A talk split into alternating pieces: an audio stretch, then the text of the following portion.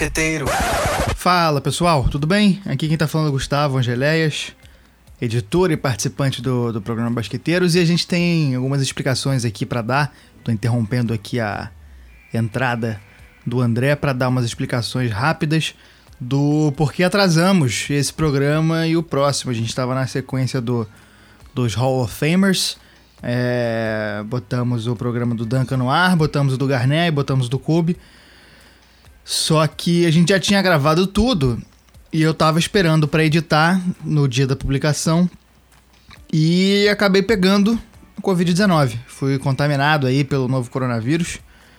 Tá tudo bem, tive sintomas fortes, mas não precisei ser hospitalizado nem nada. É, já tô 100%. Eu tive sorte de ter os sintomas por poucos dias. Foram sintomas fortes, tive muita dor de cabeça, tive febre, tive dor no corpo. Mas não tive perda de olfato, não tive perda de, de paladar, é, não tive falta de ar, o que foi bastante. Foi ótimo não ter falta de ar, porque não é muito agradável. Mas eu fiquei sem acesso ao meu computador, porque eu tive que ficar em isolamento dentro de um quarto aqui de casa. E eu moro com a minha tia. Para não contaminar ela, eu fiquei isolado e não tinha como acessar o computador onde estava o programa gravado. Mas. É.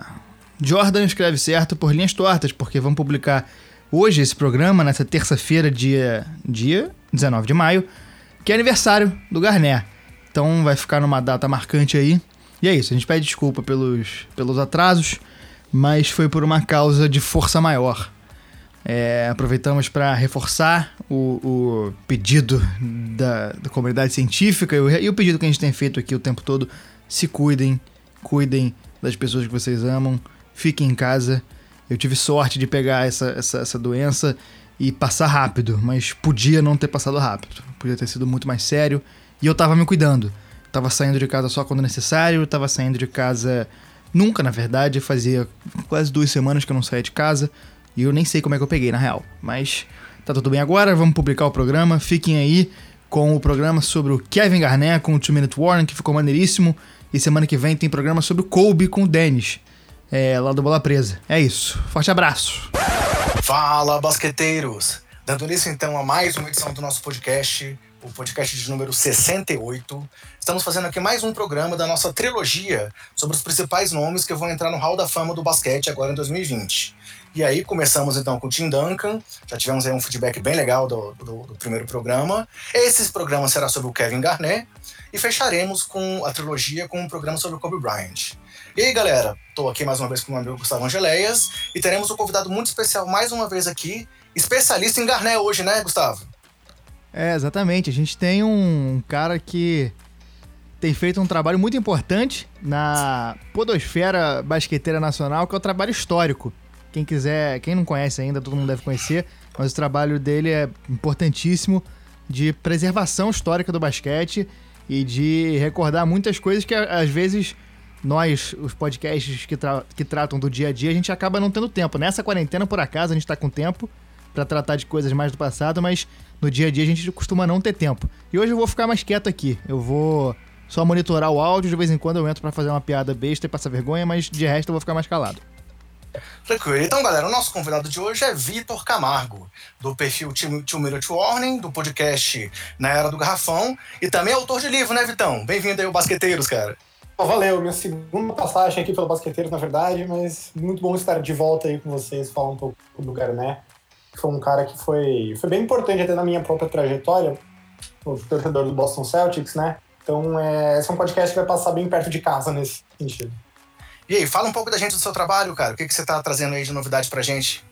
No momento, a gente está tentando retomar o Era do Garrafão, que é o nosso, como você falou, nosso, nosso podcast de história do basquete como a gente costuma gravar ao vivo, é, a gente, o estúdio, a mesa, é tudo físico, né? A gente não está conseguindo gravar, mas a gente está vendo de fazer com a, a distância e tudo mais. E tem o meu livro também, para quem gosta de história do basquete, além do Na Era do Garrafão, o livro chama Era de Gigantes. Amazon é só procurar pelo, pelo nome Era de Gigantes que você acha fácil. Ou você pode procurar lá no www.tmwarning.wordpress.com, vai ter lá uma notícia sobre o Era de Gigante, você clica, tem todos os links. Então, você pode ver que eu já estou por dentro do, do assunto que a gente vai falar hoje, né? É, não à toa, por isso que a gente te convidou, né? Realmente alguém que possa contribuir muito aí com a gente nesse assunto aí histórico envolvendo o Kevin Garnett. É, Gustavo, vamos então entrar no assunto principal? Vamos falar do Garnett aqui? Vamos passar a história do cara limpo? Vamos, tudo é possível.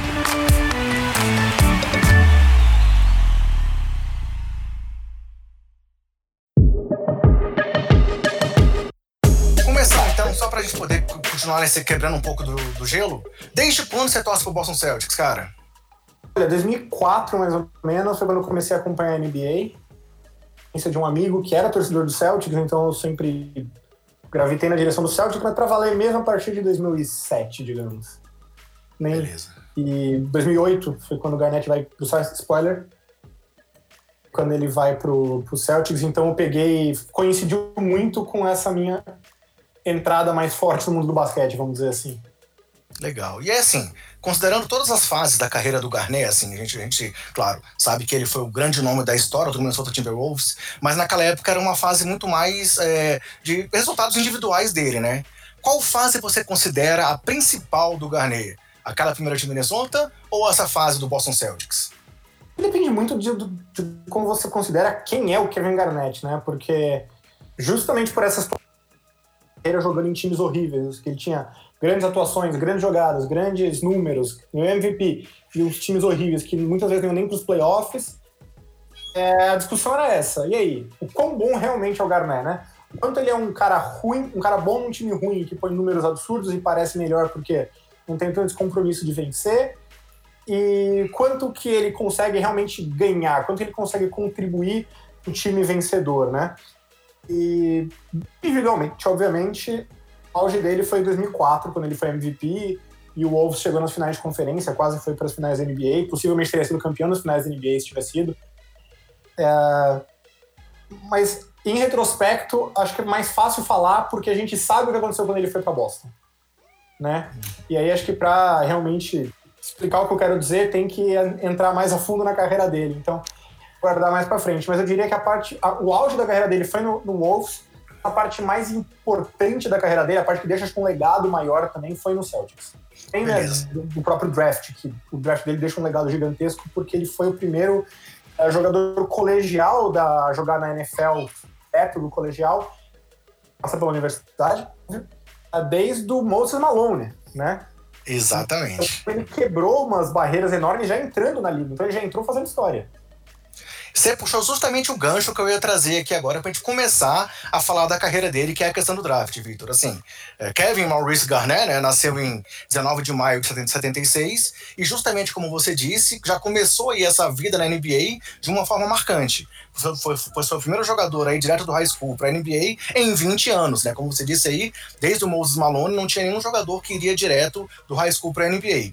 Alguns é, jogadores chegaram aí para NBA sem jogar o college mas daí uhum. foi por problemas de elegibilidade, que nem o Sean Kemp, por exemplo. Sim, sim, é, mas, ele, mas não, não indo direto do, do high school. É, né? ele passa um ano fora do high school no college, ele só não pode jogar, né? Então ele não chega a jogar. No caso do Garnett, também foi uma questão de, de elegibilidade, né? Por causa das notas dele no, no SATs, né? Que são os exames, como se fosse o Enem do, dos Estados Unidos, ele achou que ele não ia ter nota para jogar pelo time da universidade. Então, para não perder esse ano, ele foi direto pro draft. E aí ele foi a quinta escolha do draft de 95, né? E aí vale lembrar que, assim, já desde aquela época ele era um prospecto muito é, é, é considerado, mas claro, ele foi evoluindo ali aos poucos na NBA. É, também sobre essa questão aí da vida pessoal dele. Ele recebeu o apelido de Big Ticket por causa do carisma, do atleticismo. E uma coisa que a gente comentou muito aqui, que eu vou te fazer uma pergunta já agora, é assim: uma coisa muito curiosa dessa classe do draft é que tem esses três nomes inquestionáveis, mas são três personalidades muito distintas, né? O Garnett sempre foi aquele cara muito vocal e muito estrela, não é isso? Desde o começo da carreira.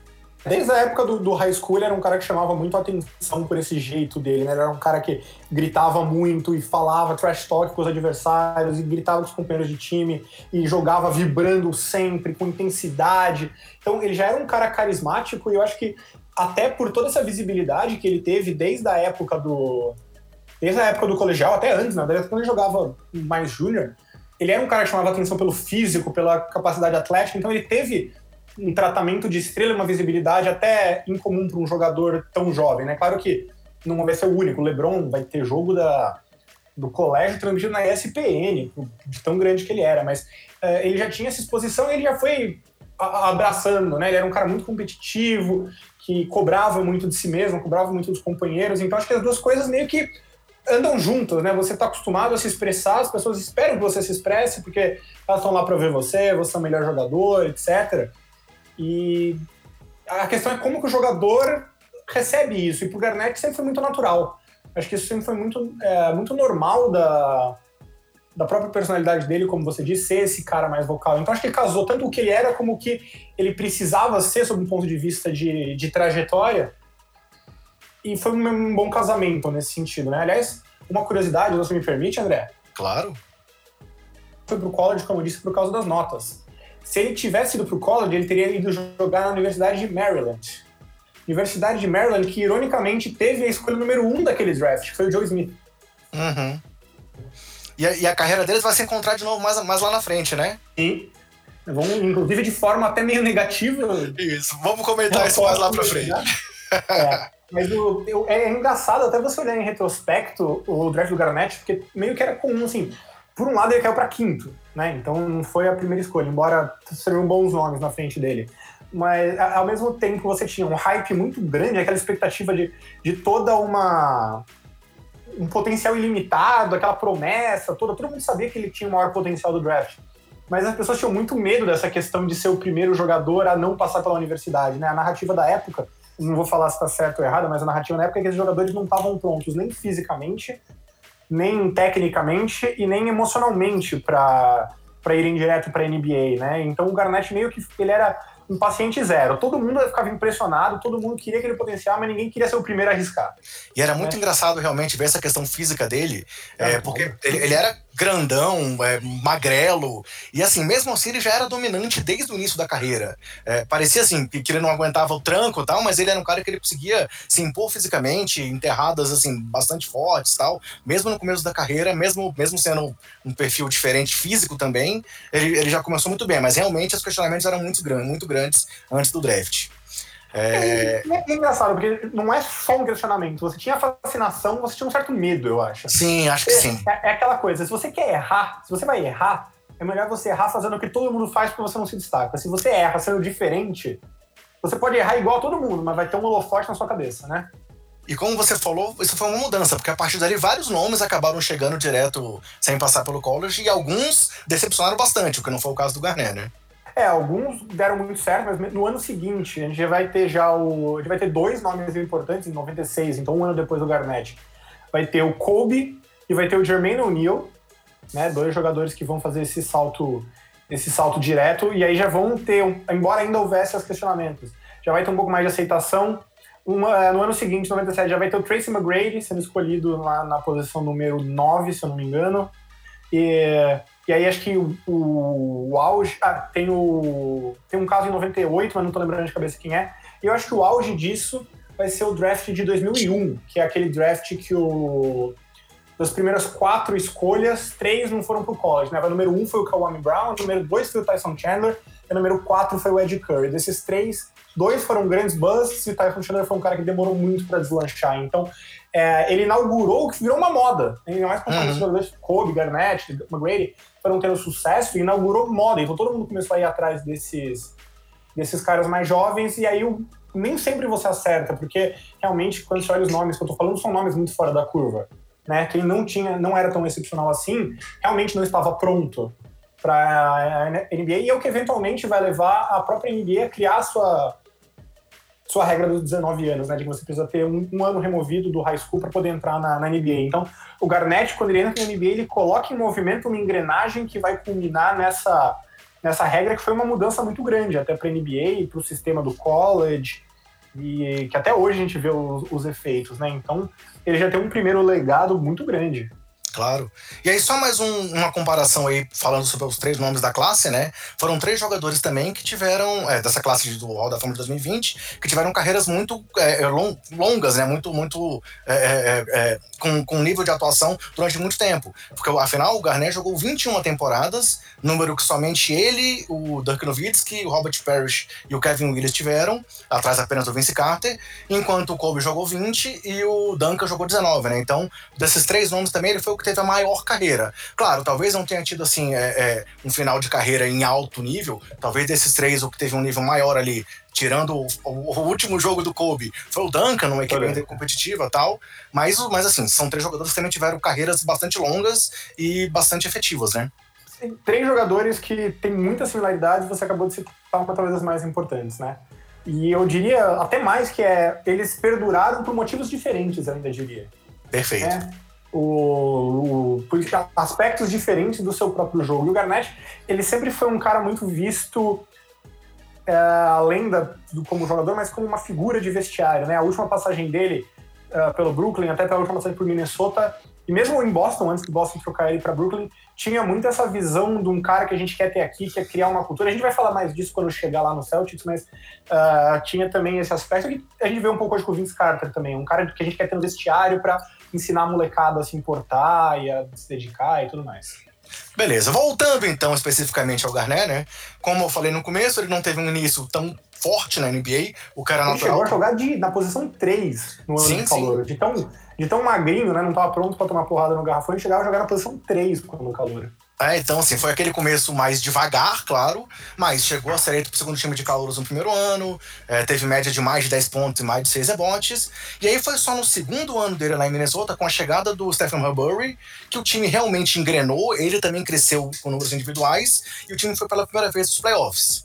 Já é, né, também nesse ano ele foi eleito pela primeira vez para o All-Star Game e terminou a temporada com 17 pontos, 8 rebotes, mais de dois tocos e quase dois roubos de bola. Ali foi, foi a partir do segundo ano que ele começou realmente a mostrar o potencial que ele ia desenvolver dali para frente, se tornando o franchise player de Minnesota nos anos posteriores, né? e aí ele vai para o seu primeiro All-Star já, que também é uma marca uma marca simbólica, uhum. num ano um pouquinho fraco de, de All-Star, mas vai ser a primeira das aparições dele. E isso tem uma importância para ele, não só simbólica, como eu já falei, mas de validação, né? Porque Sim. muita gente questionou a decisão dele de pular direto e que ele não ia dar certo e que ele não ia estar tá pronto para jogar. E aí, no segundo ano, ele já vai pro, pro All-Star Game, ele meio que.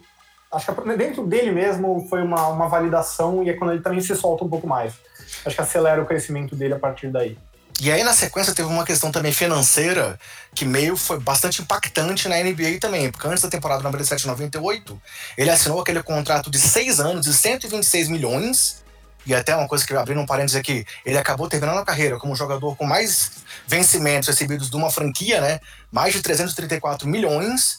E aí tem gente que fala que esse contrato do Garnett foi um dos motivos que acabou depois gerando até o lockout da NBA, né? Porque os jogadores viram aquele contrato gigantesco e foram pedir um valor maior e foi aberta a negociação. E aí. E não, não, só pelos novos contratos, na verdade, desculpa te interromper, mas não claro. só pelos novos contratos. É os calouros estavam ganhando muito poder, né? Então, um cara no seu segundo ano já assinar um contrato desses, ele não, não foi o primeiro, também não foi o último.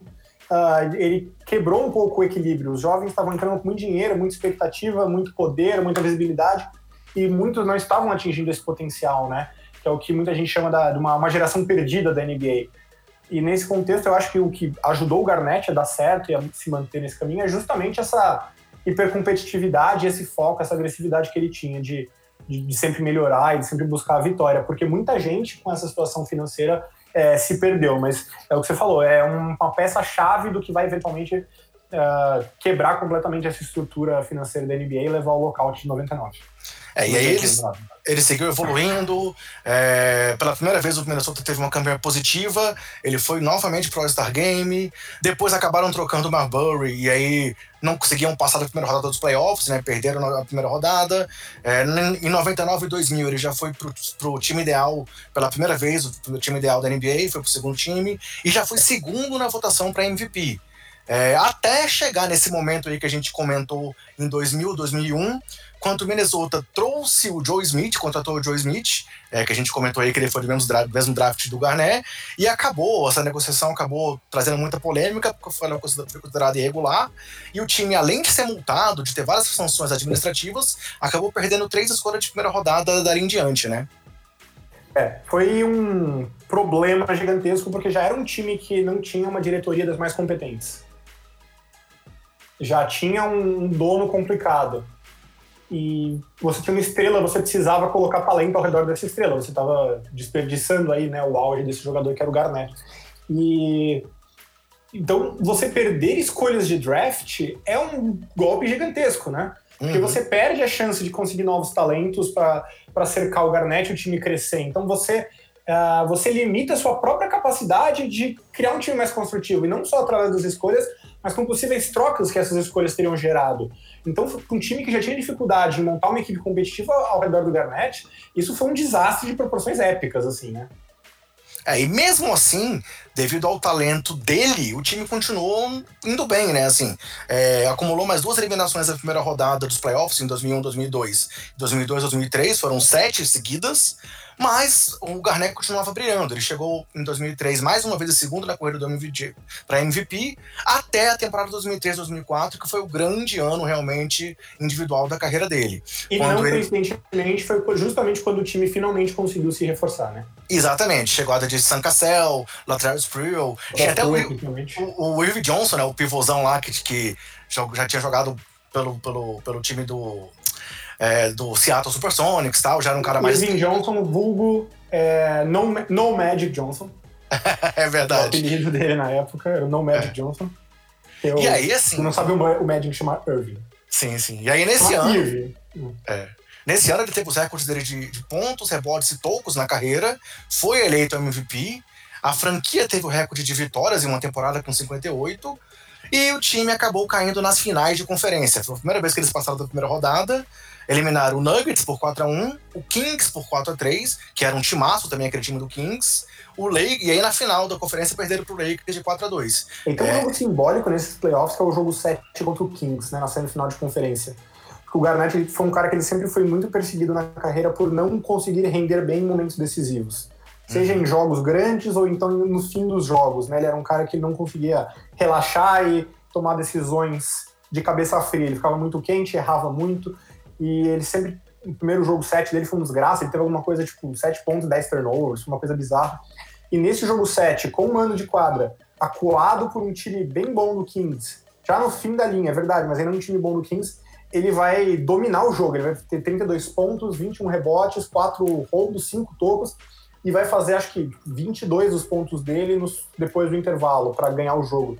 83 80, inclusive a NBA TV, para quem assina o League Pass, é, passou esse jogo logo que começou a quarentena. Ah, legal, não cheguei a ver, não. É, tá lá, tá lá no, no catálogo que eles botaram pro League Pass. Depois Vou dar uma olhadinha. E é, e é um momento que parecia ser um divisor de águas, né? Porque você ganha um MVP, seu time é melhor, você dá esse passo adiante, e aí você tá numa contra-parede, jogo 7, contra um time mais veterano, mais experiente que o seu. Se você for, se você for eliminado aqui, vai ser um puta de um baque, e o cara vai lá e realmente coloca o jogo no bolso e, e domina o, a reta final para avançar o Minnesota. Então foi um jogo muito, muito importante, talvez até o, o jogo, o melhor jogo da carreira do Garnett, alguns chamam, né? E por alguns aspectos até é verdade. E aí vai levar o time para final contra o Kings, que era o Kings, o Dream Team, lembra? Uhum, Tinha o Cal Malone, Gary Payton, Kobe e Shaq. exatamente. Que chegaram depois da final da NBA e foram derrotados, né? Mas É, realmente é. A Diga. foi a lesão do Sam Cassell, né?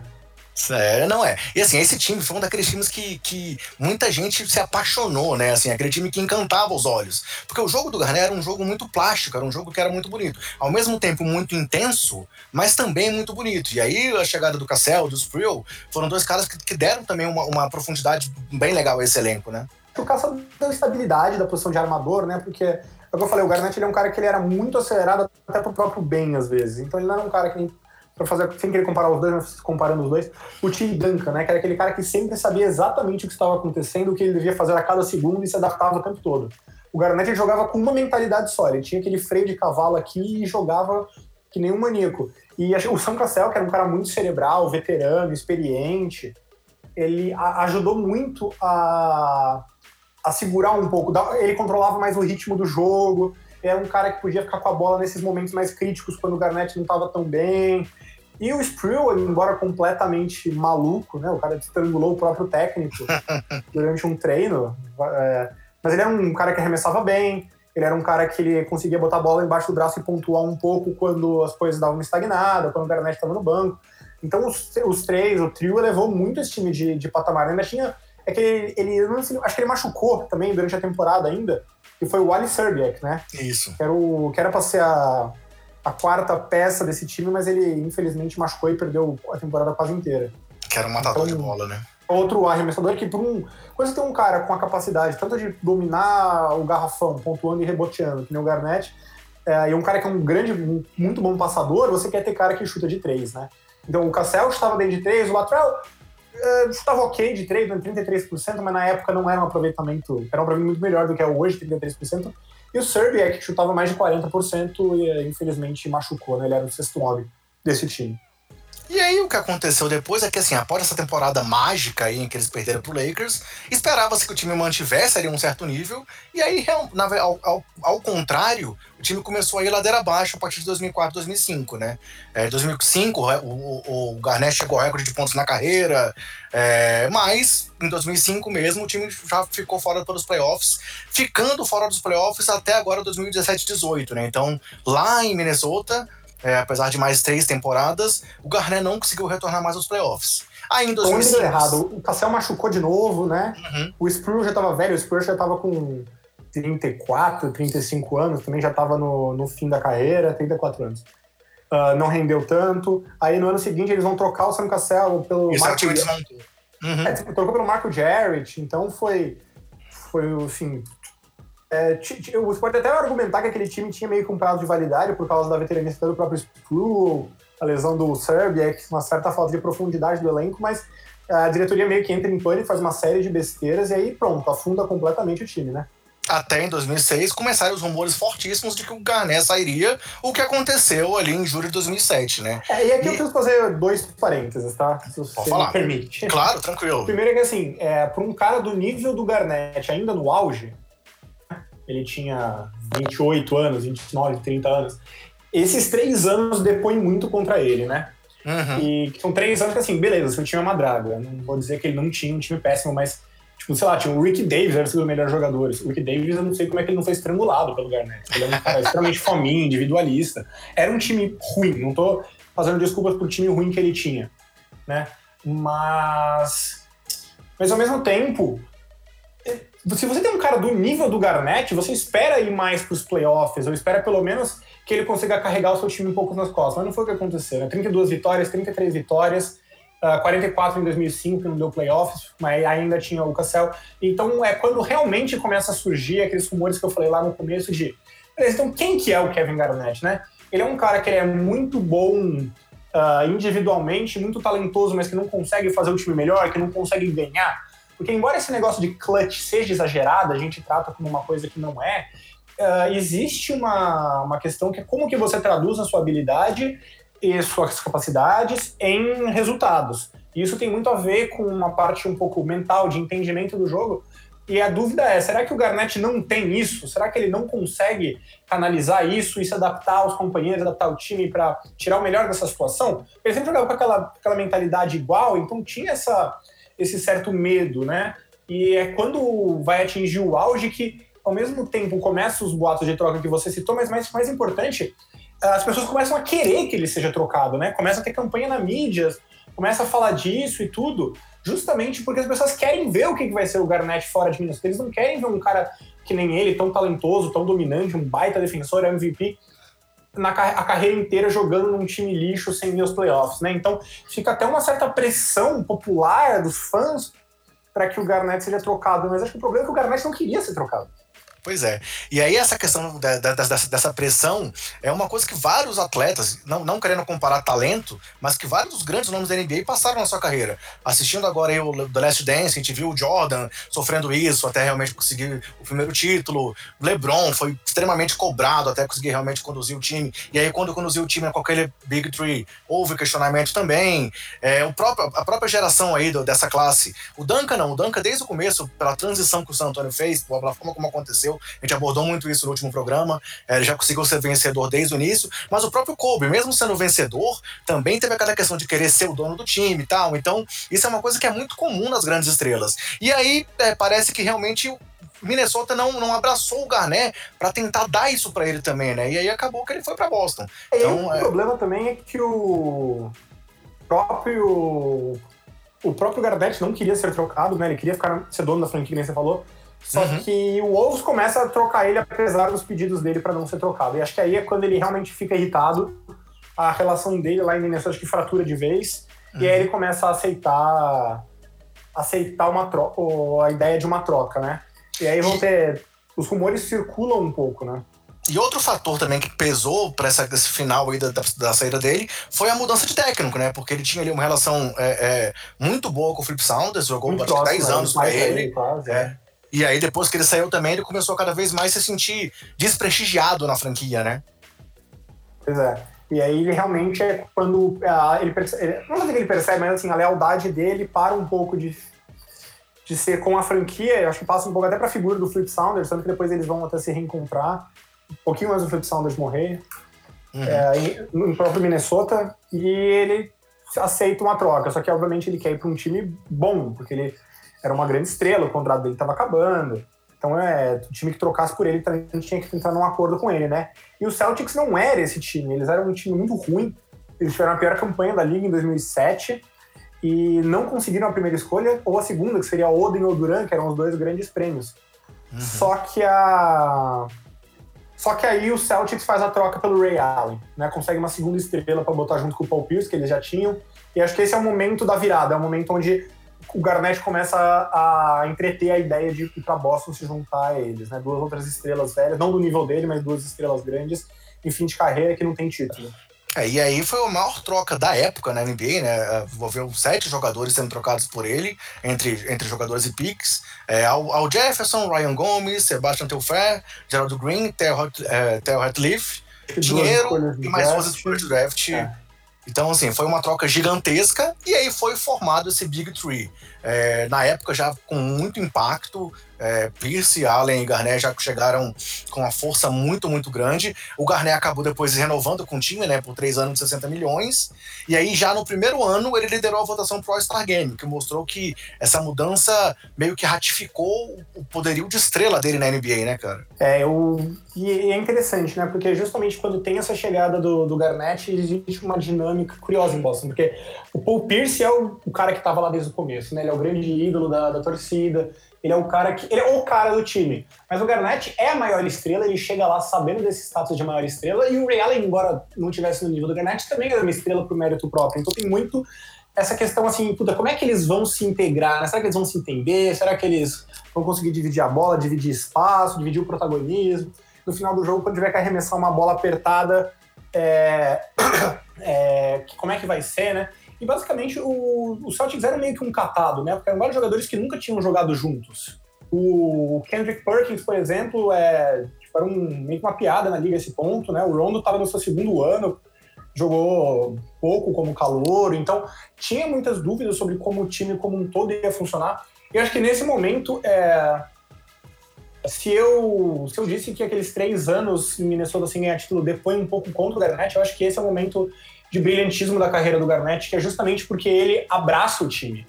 Né? Ele não, não faz, ele não coloca, não se coloca em primeiro lugar.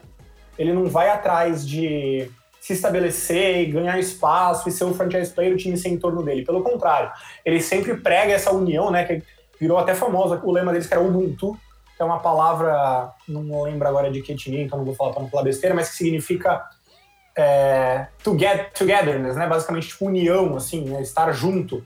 E o time começa a criar uma identidade muito de família, muito de um por todos, todos por um. Eles vão para a Itália, eles vão para a Itália sem os celulares, né? Para ficar realmente só juntos. Eles vão viajar, fazem jantares juntos. E é o Garnett que é o cara que realmente comanda isso, né? Ele é o cara que vai fazer o Kendrick Perkins começar a defender feito louco. Ele é o cara que vai pegar aquela molecada que nem o Rondo e ser um professorzão. Quando, e o herói Rondo, que é um cara famosamente meio preguiçoso, meio disciplinado, o Garnett tá na orelha dele sempre, então ele não consegue pegar leve, né? O Garnett. Então, o, além de ser uma estrela dentro de quadra, o Garnett ele assume um papel em Boston importantíssimo de liderança. Ele cria uma, ele traz com ele, implementa uma cultura que Boston não tinha, né? Quem era o time de Boston? Era o Paul Pierce, que era meio que um bad boy, tinha o Anthony Walker, que era um cara ultra indisciplinado, e de repente vira um dos times mais disciplinados, coesos da, da liga. Então, é, o, que, o, o, que ele, o que ele tem de cultura, o que ele traz em termos de mentalidade para esse time, é o que vai fazer esse time funcionar, na minha modesta opinião. Esse time é, não eu, funciona eu... sem essa mentalidade que ele traz. Eu não lembro que se foi no primeiro ano já, aquela cena do, do Glenn Davis chorando, com ele gritando na orelha dele, mas assim, realmente mostrava essa questão de como que ele era, ele era exigente com os companheiros, né? O que também é uma característica que a gente vê que grandes nomes do basquete tiveram.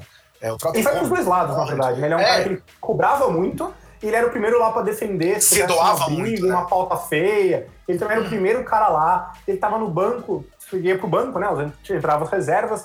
E ele é o cara que tava lá gritando e torcendo, mesmo se estivesse ganhando por 30. E aí vira uma bola de neve, né? Porque aí os caras do banco estão sempre torcendo pros titulares. E todo mundo tem a sua. tem essa mesma, essa mesma mentalidade coletiva dele. Se você tem um cara com, com o peso do Garanete pra NBA e pro basquete fazendo essas coisas, você meio que dá o tom para todo mundo que vem embaixo, né? Você uh, estabelece um exemplo e aí todo mundo ou entra na linha ou vaza, porque você não vai ser mais estrela do que a maior estrela né?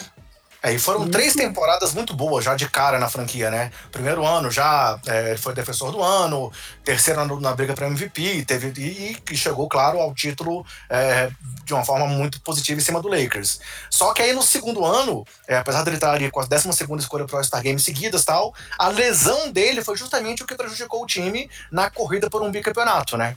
É, eu tenho minha opinião assim, o time de 2009 do Celtics era melhor.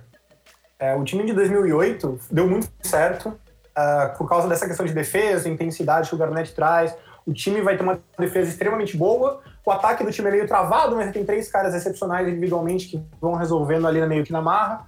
E eles vão levar essa fórmula até as finais, né? E isso é bom, de certa forma, pro, pro Garnett, porque ele não precisava mais ter a responsabilidade de carregar o time toda noite e de ter a bola nos momentos decisivos. Agora ele podia deixar o, o Pierce e o Ray Allen uh, tomarem conta desse aspecto do jogo enquanto ele fazia as coisas que ele era melhor, proteger o aro, defender, cobrar, gritar, vibrar, fazer aquelas hustle plays. Então, você coloca, você tira ele daquele papel meio exposto que ele ficou em Minnesota e coloca uhum. ele exatamente no papel certo, né? E acho que esse é o momento que esse é o momento que você meio que responde a pergunta, né? Quem que é o, o Kevin Garnett afinal? Ele é brilhante individual, mas e coletivamente?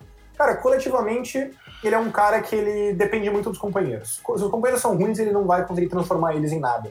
Se o time tiver talento, ele vai levar esse time nas nuvens. E foi o que aconteceu com o Celtics, né? Era um time que ele, a presença dele, essa cultura dele levaram e foi campeão logo no primeiro ano e para mim tinha tudo para ser campeão em 2009, 2010, não fosse a lesão. Em 2009, repito, era o melhor time do Celtics desde a época do Larry Bird, tá?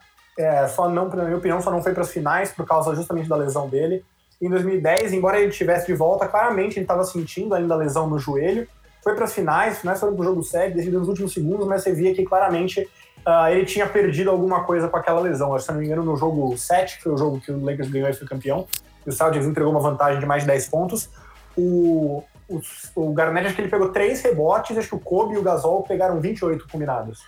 Então, é, fez muita falta realmente essa explosão e isso, atleticismo e mobilidade que ele perde com a lesão no joelho, mas uh, ele chegou para ganhar um título, ele ganhou um título e chegou em mais uma final, então não tem como não ser um baita de um sucesso.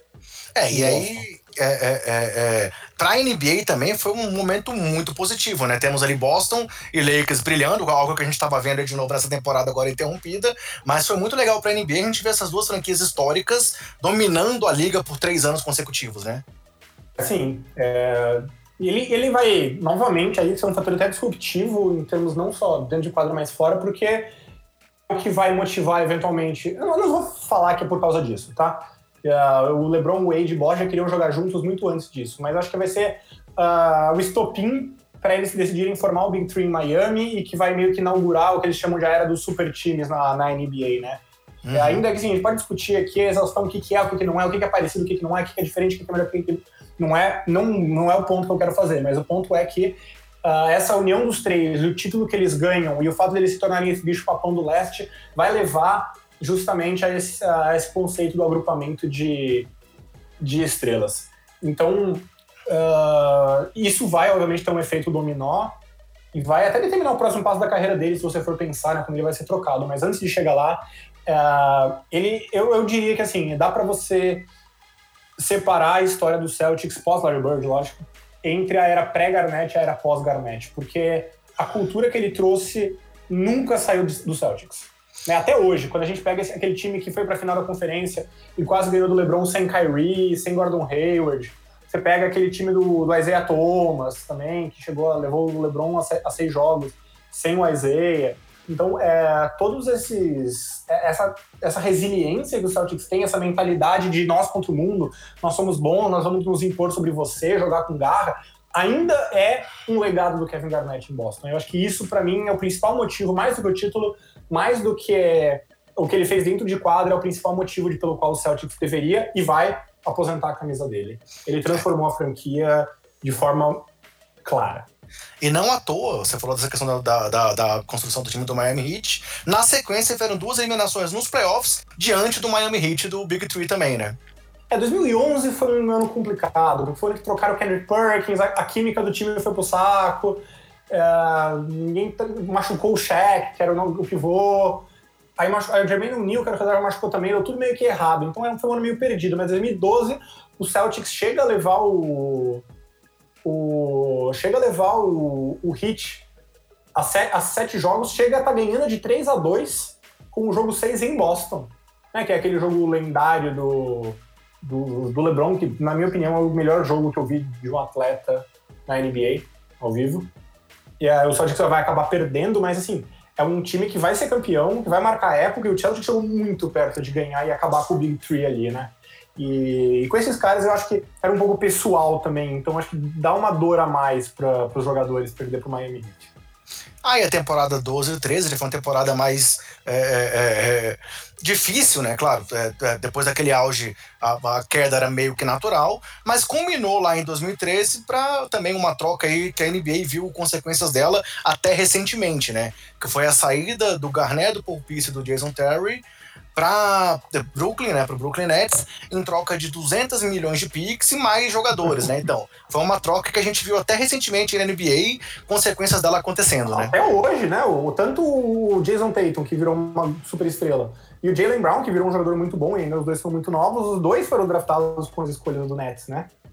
É, então, eu acho que as picks que... acabaram agora, né? Acabaram em 2018, né? Agora, é. é, pois é. E, e acho que tem dois aspectos, né? Um aspecto é que, de certa forma, o Nets queria montar um super time, porque eles tinham o Brook Lopes, eles tinham o Darren Williams, não, eles tinham. É, eles trocaram pelo Joe Johnson e, e pelo Darren Williams. Então eles já Exatamente. tinham três estrelas, eles queriam mais duas. Então eles trocam pelo Pierce e pro Garnett para arredondar né, ali esse, esse Big Five deles. A, a aposta deles é de título, brigar por título.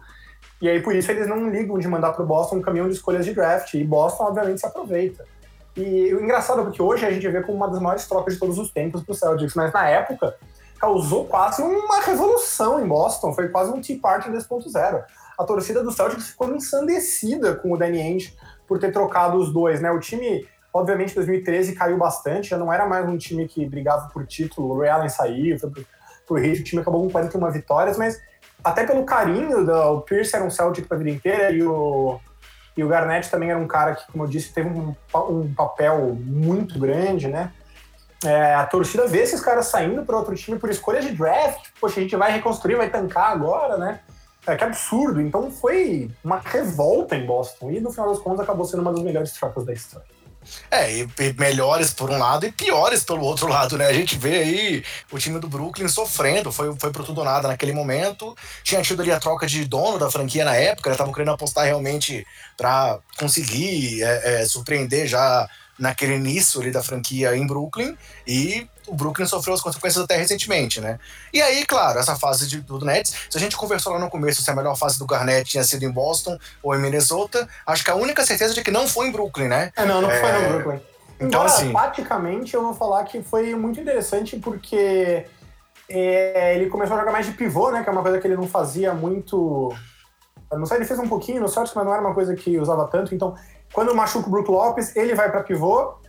O, vai para pivô, o Paul Pierce vai para para posição de ala de força e é esse momento, o único momento, eu acho, da temporada que o time engrena, né? Uhum. Não tanto porque os dois estão jogando muito bem, eles são parece complementares, mas taticamente é quando o time encaixa. Mas mesmo assim, o time não, nunca realmente engrenou, né? Nunca entregou no que, no que prometeu. Eles vão perder, inclusive, eles vão ganhar na primeira rodada do Raptors em 7, com acho que umas uhum. bolas técnicas do Paul Pierce, se eu não me engano, mas vão perder fácil para o Miami Heat e durou um ano, basicamente, porque depois disso, basicamente, acabou esse time também do, do Nets. E aí virou aquela desgraça que deu pro Celtics as escolhas, né? É, e aí, assim, lá ele ainda chegou assim, a algum, algum, algumas marcas individuais, se tornando ali ao lado do, do Carimbo do Jabara do Cal Malone, o terceiro jogador com 25 mil pontos, 14 mil rebotes e 5 mil assistências na carreira, muito pelo período do Minnesota, né, onde ele realmente liderava a equipe em todos os a linha de estatística, e aí acabou ali antes da temporada 2015-16, voltando para Minnesota para um final de carreira, né? Foi trocado pelo Tadeusz Young, e aí lá em Minnesota realmente foi uma turnê, assim, não, não uma turnê de despedida como do, do, do Kobe Bryant, mas foi uma temporada realmente de, de, de reconhecimento do que ele fez pela franquia, né? Apesar de polêmicas, problemas envolvendo o, ele com o dono da franquia, inclusive ao final teve a questão da morte do Philip Saunders que a gente já comentou. É, aí, é parte do motivo dele voltar foi pelo Philip Saunders e foi muito emotivo para ele já era uma diretoria, ele é, ele é brigado, né, com o dono da franquia, com o Gerson Russell. Não, Gerson Russell é o GM. Qual é o nome do dono da franquia? Já leio aqui. Ah, Glenn, Glenn Taylor. Glenn Taylor. Taylor. Ele é brigado com, com o Glenn Taylor, né? Então ele volta muito pelo Flip Saunders. Uh, e é isso. Uh, é um, um, grande choque a notícia, pessoalmente, esportivamente. Ele vai ficar, acho que só um ano, né, em Minnesota. Isso, só um ano. E aí ele se aposenta. Até é. o, e até o legado é meio complicado, né? Porque o Celtic já anunciou que vai aposentar a camisa e tudo, e Minnesota nada, justamente por causa dessa briga com, com, com o Taylor, né?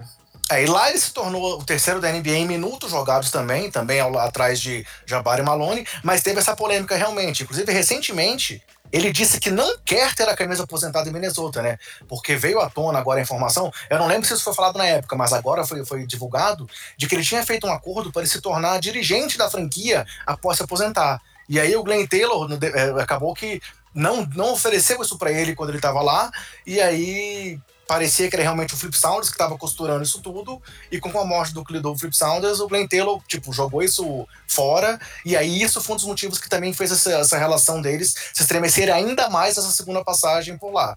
Sim, o Garnett queria um, ele queria um emprego na parte de na parte da diretoria, né? Ele queria fazer parte do time, mas uh, de certa forma ele é, pode até falar que ele era muito grande para fazer um papel desses. E aí é, entra toda essa questão com o Taylor aí, de ego, né? Ele chegou a ir para lá, é, ele tinha uma cláusula de veto e ele quis ir para Minnesota com esse acordo aí por trás. E acabou que depois é, a decepção dele. Se a primeira saída dele já tinha sido um pouco traumática, um pouco polêmica, esse final de carreira acabou sendo mais polêmico ainda, né? Esse divórcio é uma pena, né? Porque quando você pensa no Timberwolves, você pensa no Garnett. Não tem nenhum outro jogador que chegue remotamente perto do que o Garnett foi para Minnesota, né? Nem o Kevin Love veio depois, nem o Carl Anthony Towns agora, muito menos o Andrew Wiggins. E a franquia era nova, a franquia acho que tinha seis anos quando draftou o Garnett, acho que seis anos, cinco anos. E ele foi o cara que colocou a franquia no mapa, foi o cara que quando saiu a franquia foi pro saco. E então, é, aquela coisa, no, no, no, no Hall da Fama do beisebol, quando você entra, você entra com o boné de um time, né? Então você pode escolher o, o time que você entra. E o Garnett é aquele tipo de cara que você deveria imediatamente associar o boné do Minnesota, fazendo, mantendo analogia né? Uhum. Ele deveria ser um cara do Wolves, ele é o representante do Wolves, ele é o melhor jogador da história do Wolves. E no final das contas, esse divórcio faz com que ele não queira mais o Wolves e o Wolves não se esforce para manter isso, essa memória, esse legado vivo. Então foi, foi bem feio para os dois lados. Ao contrário do Celtics, que sempre abraçou ele, e acho que é o time que ele consideraria hoje, usar um boné hipotético, né, de novo, para manter a analogia, a Minnesota fez essa, esse divórcio, levou para o pior lado possível e é difícil imaginar uma reconciliação sem o. Assim, com um cara tão, tão intenso, né? Que nem o, o Kevin Garnett. E. E o. Inclusive, existe uma campanha dos próprios torcedores de, do Wolves de que ele compra o time do, do, do Taylor, né? É. Porque ele é um péssimo dono e o Garnett é um ídolo. E é muito claro para mim que nessa, nessa separação a torcida ficou com o Garnett, né? É, e aí, fazendo mais um paralelo aos dois nomes que a gente citou da classe agora, né? Do, do, do Duncan e do Kobe, aí tá, tá aí mais uma grande diferença entre eles, né? Os outros fizeram a carreira toda numa franquia, e o Garnett teve essas polêmicas aí, se distanciando da franquia que ele foi a cara por muito tempo. E não à toa, o Garnett ainda é o único jogador da história a ser líder de uma franquia historicamente em pontos, rebotes, assistências, tocos e roubos. Ou seja, ele é a cara do Minnesota até hoje, né? Assim, vai continuar sendo até que eles achem alguém desse tamanho, o que é, de, o que é muito difícil, né? Porque o Garnett ele entra no panteão dos grandes da história da, da liga, né? E fazendo. Da liga. Sim, maiores personalidades, né? Voltando ao que a gente falou no começo, uma das maiores personalidades. Sim. Porque ele ficou muito icônico com esse estilo dele. E aí, fazendo esse link para esses números, né? Trazendo aqui alguns, alguns números da carreira inteira do Garnett. Ele foi campeão olímpico em 2000 em Sydney, campeão da NBA em 2008 pelo Boston, MVP em 2004, 15 vezes All-Star, o que é a quarta maior marca da história, MVP do All-Star Game em 2003, nove vezes eleito para os times All-NBA, defensor do ano em 2018, 12 vezes do All Defensive Em 2008. Team. 2008. 2008, aí 2008, desculpa. É, 12 vezes do All Defensive Team, o que é a segunda maior marca da história ao lado, ao lado do Kobe e atrás do Duncan. Mais uma curiosidade aí, juntando os três da classe do Hall of Fama, né? Do Hall da Fama. Ele foi quatro vezes líder de, re- de rebotes numa temporada. E ah, também é interessante dizer que ele, ele é o líder da história da NBA em rebotes defensivos, com 11.453, e se tornou ainda o único jogador da, da história da NBA com pelo menos 25 mil pontos, 10 mil rebotes, 5 mil assistências, 1.500 roubos e 1.500 tocos na carreira. E também o único jogador a ter médias de 20 pontos, 10 rebotes, 5 assistências por jogo em 6 temporadas consecutivas, e de 20 pontos, 10 rebotes e 4 assistências por 9 temporadas consecutivas, sendo ainda um dos três jogadores, um dos quatro jogadores mais vezes eleitos para o primeiro time de defesa, com nove escolhas. Além dele, só Jordan, Gary Payton e Kobe Bryant têm essas seleções. É, isso mostra que ele realmente foi um nome muito, muito marcante para a NBA, né, cara? Ele foi, marcou época e acho que é um cara que ame ou odeie, né? Porque esses caras tão intensos e tão extremos geralmente acabam sendo um e outro. Você acaba, se ele tá no seu time, se ele faz parte do seu convívio, você acaba gostando. Se você só vê ele xingando os caras em quadra e gritando e dando entrevista polêmica, você talvez odeie. Mas ele foi um cara que, muita, que atraiu muita gente pra NBA e ele tinha essa, essa gravidade, né? Ele é um. As, ele- as pessoas olhavam ele, prestavam atenção no que ele fazia, ele teve essa grande influência fora das quadras. Ele foi uma das figuras mais importantes, honestamente, em moldar o que a NBA do século XXI foi, né? Uh, até mais pelo fora das quadras do que pelas quadras, mas é, é engraçado até ver como às vezes existe uma árvore que vai se formando esse tipo de coisa, né? Porque o Garnett, ele foi o mentor do Kendrick Perkins, né? eles eram muito amigos, né? E ele foi o cara que ensinou o Perkins a ser defensivo, a se preocupar com defesa e ter essa intensidade, se preocupar com os companheiros. E aí quando o Perkins vai para Oklahoma, ele leva isso com ele, e ele que vai passar isso pro Durant, pro Ibaka, pro Westbrook, pro Harden, que é o pessoal que tava lá e que eventualmente vai com ele para uma final de NBA também.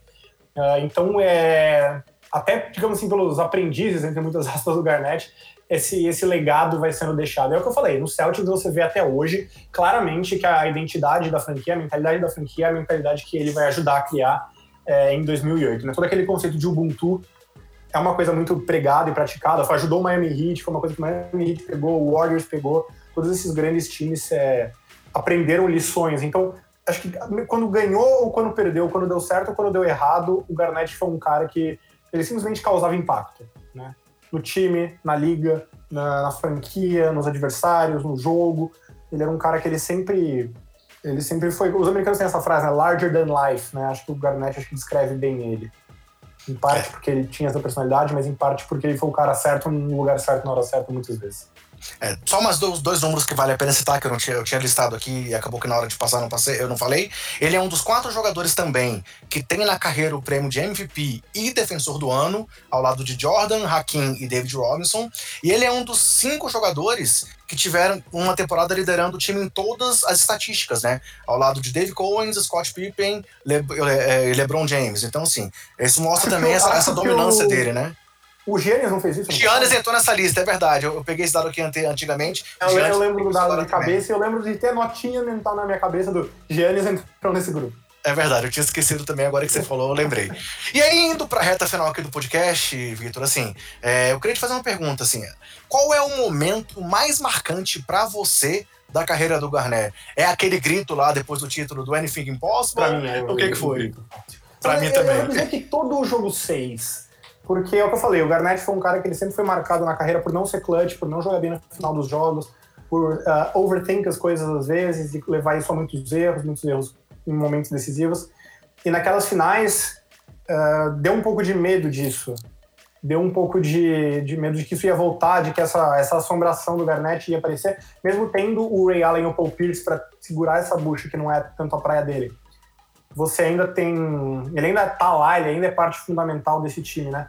E aquele, quando chega naquele jogo 7, o, perdão, jogo 6, que foi o jogo que o, que o Celtics foi campeão contra o Lakers, ele joga um jogo assim, de primeiríssima qualidade do começo ao fim. É, ele joga em alta intensidade. Antes do jogo começar, ele já estava dando cabeçada lá no suporte da tabela. Ele entra com sangue nos olhos. O time, o Celtics ganha por 39 pontos. Em nenhum momento ele tira o pé do acelerador.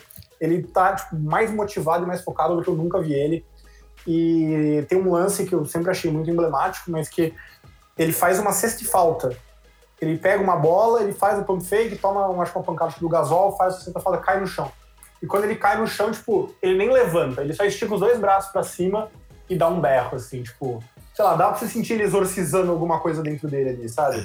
E obviamente foi o que levou ao, ao título. Então, e aí, quando acaba, é que quando ele acha que ele deixa realmente sair tudo com aquele Anything is possible! League MVP, Defensive Player of the Year. Now it's time to add to your resume. NBA champion. How does that sound?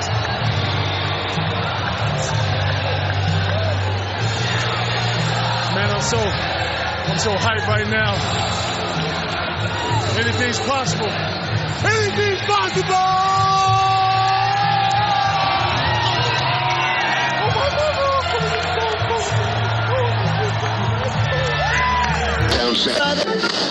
Que é maravilhoso, épico, histórico também.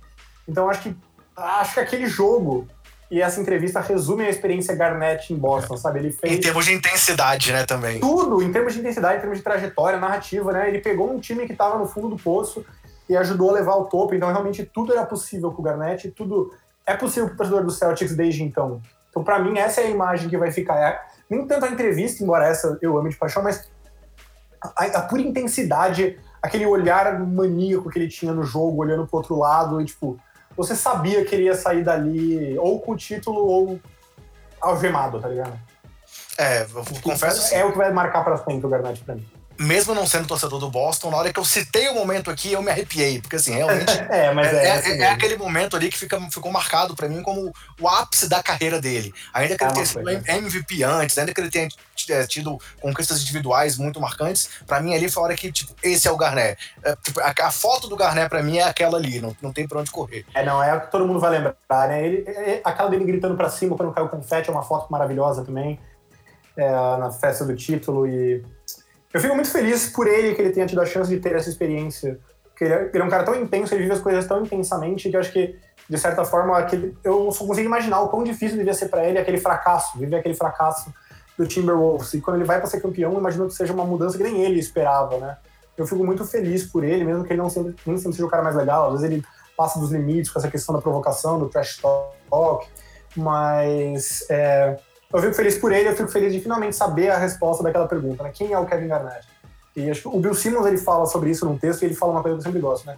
Uh, um jogador individualmente brilhante, coletivamente Garnett era tão bom quanto seus companheiros permitiam. Para mim tá bom. Eu concordo com isso. Eu acho um jeito tanto poético como adequado de, de resumir o que foi a carreira do, do Garnett, né? Ele era é. brilhante individualmente, coletivamente ele não era um cara que nem o Duncan que levava todo mundo, mas se os companheiros tivessem no lugar, se permitissem que ele fizesse o que ele fizesse de melhor, ele era espetacular e conseguia levar, levar um campeão, que foi o que ele fez. E essa intensidade dele era apaixonante também, né? Então, assim, eu até falei na, na edição passada com o Lucas Pastore que eu sou um dos caras que demorou muito para admirar o Tim Duncan. Eu, eu demorei para conseguir perceber a excelência no modo de jogo de Duncan. Já o Garnett é um cara que desde o começo é, eu queria ver o Garnett enterrando, eu queria ver o Garnett gritando, eu queria ver o Garnett. Ainda mais assim, Sim. mais jovem, né? Assim, aquela questão da empolgação. E, e tinha um cara da ESPN que ele fala que existe o teste do, do, do estrangeiro, né? Naquela época que a NBA não era tão globalizada, uh -huh. você podia pegar um estudante de, de intercâmbio do meio da, do nada, e que não conhece nada de basquete, levar para um jogo de basquete, mostrar o aquecimento e falar quem é o melhor jogador, e o cara ia apontar o Garnett. É, é, é, é, é justo. Você falou, é, eu achei perfeito, né? Realmente, o, o Duncan, a genialidade do Duncan, o que faz o Duncan tão bom, vem das pequenas coisas, né? Da inteligência, da adaptabilidade, versatilidade, posicionamento. São coisas que você vê os resultados, mas você não vê no processo se você não fazendo com muita calma. Enquanto que no Garnett, tudo que era brilhante dele se saltava aos olhos, era muito atraente, né? Então realmente era, era marcante. Acho que marcante é a palavra é a palavra certa para descrever o Kevin Garnett. Bem, eu vou ter duas perguntas ainda para você, mas. E aí, Gustavo, você tá por aí ainda, cara? Eu tô, peço desculpa aí que eu tô falando muito, tô achando que eu tô desrespeitando o convidado. e, e, aí, tá valendo a aula sobre o Kevin Garnett? Claro, tô ouvindo e aprendendo aqui. É, realmente, o Garnett é um, é um desses caras que, assim, até para quem não é, é, como eu, que não acompanhou na época, a gente sabe é, da importância dele, porque ele é um cara que levita o, a NBA, é um cara que tá sempre presente, é um cara que a gente vê muito falando, e é um cara que até quando a gente vê falando hoje em dia, depois sobre o que aconteceu na época, é um cara que a gente vê que é diferente, é um cara que é, é, ele é. ele aborda o jogo de uma forma diferente. E, obviamente, a gente vê os lances são todos impressionantes, e essa questão do anything is possible, que ele falou que tudo é possível, a gente vê um grito de liberdade ali da, da, daquele título, aquilo que foi que ele perseguiu a vida toda, e realmente é muito emocionante, até para quem não acompanhou essa situação. E o Garnet é um cara muito legal e, e que meio que voltou à tona com, recentemente, que no final do ano passado o Adam Sandler lançou um filme com ele, que é um filme muito bom, ah, inclusive. E, e, que é Uncut Gems, que em, em português veio Joias Brutas, está na Netflix e vale a pena assistir, porque é um filme que não é sobre basquete, mas envolve o basquete para falar de coisas que até podem ser é, relacionadas à carreira do Garnett, a questão de vício, intensidade e toda essa discussão ela é tratada no filme. Eu, eu é, fica a minha participação aqui no programa é recomendar é, que to, todo mundo que não assistiu ainda vai assistir, mas não vai achando que é filme sobre basquete, porque não é sobre basquete. É, confesso que eu não vi ainda, mas vou assistir então agora devido à sua indicação. Vitor, minhas duas últimas perguntas para você, então. Um, uma, na verdade, não é minha. É, a gente fez um programa de perguntas aí há três edições atrás, e um dos nossos ouvintes, que é conhecidíssimo aí no mundo do basquete, que é o Tarcísio Colares, mandou uma pergunta que a gente não, não, não viu no dia, e eu guardei aqui para fazer para esse programa de hoje. Eu acho Mano. que eu já sei sua resposta, mas eu vou, vou trazer a pergunta dele para você. É, ele perguntou que Kobe, Duncan e Garnett são tão eleitos por Hall Fama de 2020, mas ele perguntou pra gente se a gente trocaria o Kevin Garnett por algum outro nome, como Chris Bosh, Chauncey Billups, Michael Finley, Sean Maron ou outro. E eu queria que você respondesse e explicasse por que não. Elegíveis da classe? Oi? Entre os elegíveis da classe? Não Exatamente, entre os elegíveis da classe de Claro que não, só pode ser um honesto. só o que eu falei aqui, esquece a parte de ter MVP, esquece a parte de Fast esquece o título, esquece os, os recordes. Só o que eu falei aqui, em termos da importância dele para moldar o basquete no século XXI, já faz dele um dos jogadores mais importantes de todos os tempos. Então não tem como ele não estar tá lá. E além disso, ele foi um dos melhores jogadores de todos os tempos. Então ele tem tudo que você quer para um Hall da Fama. E assim, é, ele tá só sendo ofuscado só porque ele tá dividindo o palanque com o Kobe, que faleceu agora, o que dá ainda mais destaque, e o Tim Duncan, que é, na minha opinião, um monstro sagrado histórico do basquete. Mas ele é um cara que merece muito esse lugar, esse lugar dele por direito, absolutamente. Perfeito, eu concordo contigo, mas eu quis aproveitar para outra pessoa também estar tá respondendo o Tarcísio aqui com a gente. E a última pergunta, cara, é aquela pergunta clássica de seleção para emprego. É, e aí, alguma coisa que a gente não abordou, que você queira trazer do Garnet e que no meu roteiro aqui eu esqueci de perguntar? Alguma eu coisa que eu tenha esquecido, cara? não, acho que a gente abordou tudo. O ponto acho que, mais, que eu mais queria passar, eu tava com medo que não entrasse, uh, era a questão do draft, mas eu vi que você também já estava já tava pronto. Acho que não. Eu acho que tudo de, de mais relevante assim, sobre o Garnett, sobre o que ele foi como jogador, o impacto dele, conquistas, trocas e legados, que foi tudo, tudo muito, muito bem coberto. O Na Era do Garrafão fica orgulhoso desse podcast, viu? Pô, é. Beleza. Obrigado e ficamos orgulhosos do reconhecimento do Na Era do Garrafão. Então é isso, cara. Quero mais uma vez agradecer a sua presença, quero agradecer mais uma vez a audiência da galera também. Essa nossa trilogia foi muito planejada aqui por nós para poder abordar essa classe, já que o momento é tão duro para todos os amantes do basquete, né? Já que, não, não só pelo basquete, pelo mundo todo. Mas como a gente está aí tendo que criar pautas diferenciadas, a gente quis abordar de uma forma que fosse mais detalhada possível e com convidados que pudessem realmente explorar o máximo possível de cada um dos três nomes. Então, mais uma vez, quero agradecer a sua participação é, e dizer que as portas estão sempre abertas aqui para vocês, viu? Tanto você quanto o Renan são de casa aqui no Basqueteiros. Pode chamar que a gente aparece na porta. Beleza, então tá. Gustavo, mais alguma coisa para fechar o programa ou podemos encerrar por aqui? Não, cara, agradecer ao Vitor a participação, agradecer ao Denis e ao Lucas Pastore que participaram com a gente, agradecer a todo mundo que ouviu a gente tá igual todo mundo se virando aí para produzir conteúdo, porque é importante a gente manter a rotina em momentos tão difíceis para todo mundo. E mas é isso, a gente vê, vai ver o que a gente vai fazer para os próximos aí, mas podem esperar que a gente pode ficar uma semaninha aí, talvez em ato, mas a gente volta. Daqui a pouquinho a gente volta com mais conteúdo para quem curte nosso trabalho. Tranquilo. Então, esse programa vai ser o segundo, o terceiro do Kobe Bryant. É isso aí, galera. Se cuidem, cuidem dos seus, cuidem do próximo. E anything is possible! Anything is possible!